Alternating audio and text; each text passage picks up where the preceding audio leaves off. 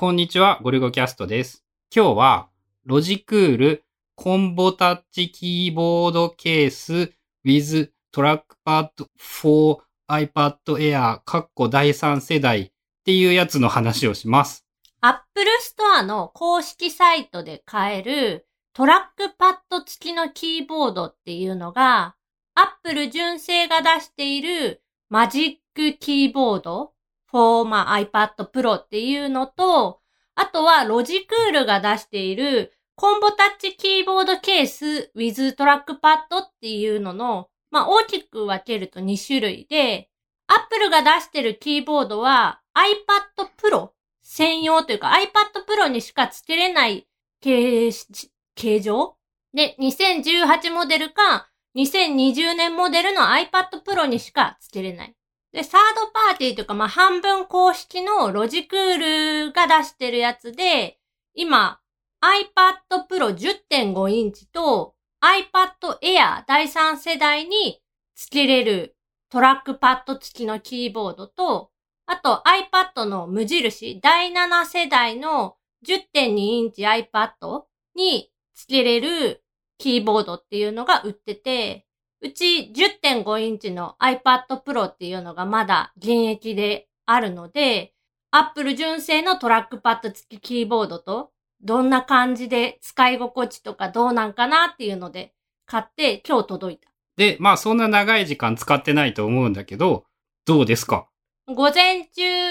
2時間ぐらい触ったり見たりしたファーストインプレッションっていう感じ。まず、思ってたよりもすごい分厚かった。まあ、あの横から見たら、これ iPad じゃない物体が現れるよね。キーボード側はそんなに大したことないんだけど、iPad 本体の背面をカバーする方のケースっていうのかなそれが思ってた以上に分厚くって、なんかそれだけでキーボード付きの iPad Pro と同じぐらいの分厚さになるっていうイメージだよね。イメージはほんとそんな感じまあ、よく言えば、すごいガードされてる安全感みたいなのはあるんだけど、とにかく分厚いなっていうのが第一。まあ構造がだいぶ違うんで、ある意味その超分厚い仕様のおかげで、画面の角度の選択肢が無段階で結構、結構な低い角度から高い角度までできるっていうのはあるけど、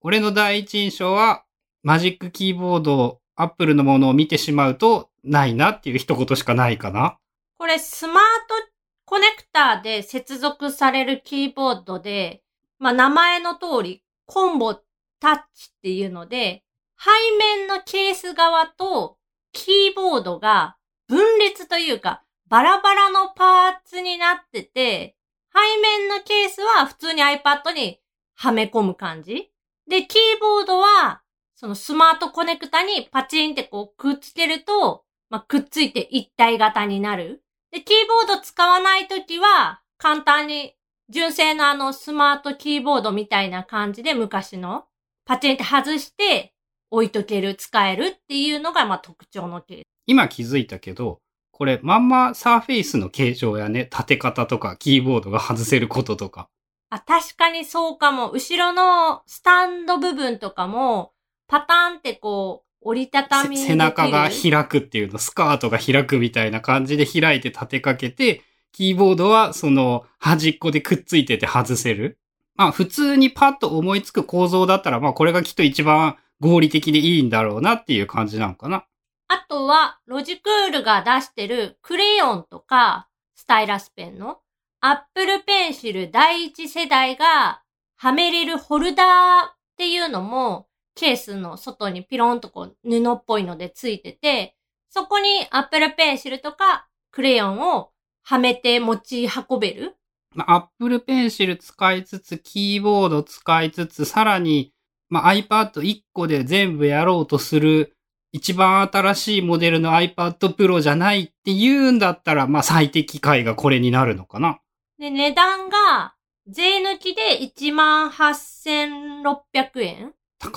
ね。まあ。全部もろもろ足すと2万円、ほぼ2万円。で、アップルが出してる、アップル純正の Magic Keyboard、トラックパッド付きの Magic Keyboard がまあ、税別で3万1800円、11インチ用で。まあ、なんか、もろもろ入れて3万4千、3万5千円ぐらいか。まあ、2万円と3.5万円ぐらいのイメージ。まあ、どっちもめっちゃ高えやんっていうのはあるけど、もうそこまで高いんだったら Magic Keyboard の方がいいけど、まあ iPad を持ってないとダメだもんね。そう、そもそも iPad 自体の種類が全然分けられてるから、多分 Apple Store でも公式で取り扱ってくれてる感じ。まあ、多分キーボード使いたいんだけどっていう人にこれがありますよっておすすめできるからなんだよね。キーボードっていうよりもトラックパッドか。トラックパッドが使える、そのキーボードって、どれの選択肢がありますかって言って、あなたのお使いの iPad はどれですか ?iPad Pro ならこちらです。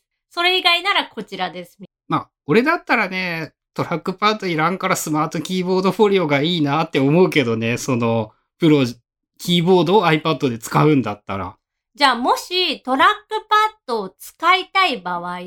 Magic Trackpad を買う。あ別で Magic Trackpad をせ接続する Bluetooth で。まあ、スマートキーボードフォリオと値段は高くなるけど、そっちの方が、えっ、と、俺のような用途だったらメリットが大きいと思う。まあ、そもそもさ、トラックパッドあるから使うけど、自分の場合に別に iPad を使う場合にそんなに重要だっていう感じしないんだよね。言ったら、その、まだアプリが全部ちゃんとスクロールとかに対応してないみたいなこともあるし、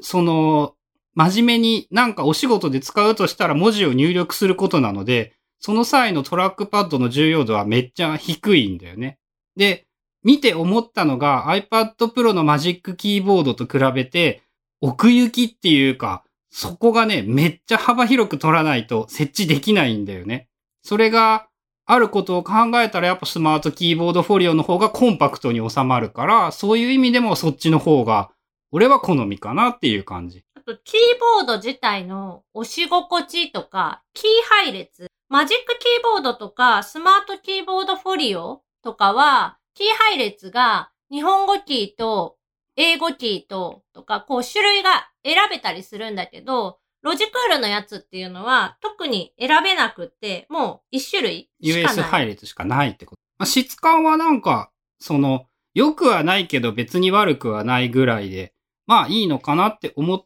たけど、さっき2、3分トラックパッドが使ってみた限り、なんかね、こう、なんか微妙なんだよね。そう。それはね、一番最初に触って感じたところで、純正のその Magic Trackpad 2を Bluetooth 接続で繋いだやつとか、iPad Pro に Magic Keyboard をつけてトラックパッド、一体型のキーボードでトラックパッド操作してるのと比べて、なんかね、若干引っかかり？素材的な引っかかりと多分センサーのその違いによる引っかかりと両方あるような気がするんだけど、こう、スムーズさが足りない感じがする。で、最初は設定の問題かなと思って、設定アプリからトラックパッドの速さみたいなの、マウスカーソルが速く動くか、ゆっくり動くかみたいな設定とかをいじったりして、同じ設定、今自分が他ので使ってる設定と同じにしたんだけど、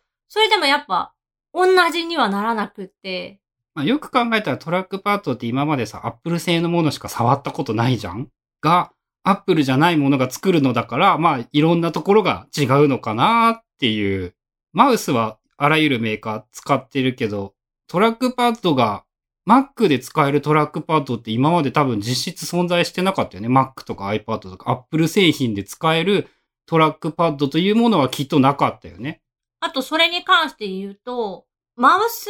ポインターの設定っていうので、トラックパッドを触った時だけ iPad ってマウスカーソルが表示されて、で、そのマウスカーソルの大きさ、丸の大きさとか、色とかを設定で変えれるんだけど、今この iPad 10.5インチとロジクールの Combo Touch のキーボードでは、その設定項目が表示されなくって、ま、 Magic Trackpad じゃなくってマウスだっていうことなんじゃない？要するに。あ、でも違うか。で、これが、そのロジクール社が作ってるハード的な、その、このキーボードのせいでその設定が出ないのか、今、検証で使ってる10.5インチの iPad Pro。iPadOS 自体は最新に上げてるんだけど、そのハード的、iPad のハード的な問題でなんか制限というか、設定項目がないのかは、ちょっとまだ調べきれてないんだけど、まあ、とにかくその設定はなかった。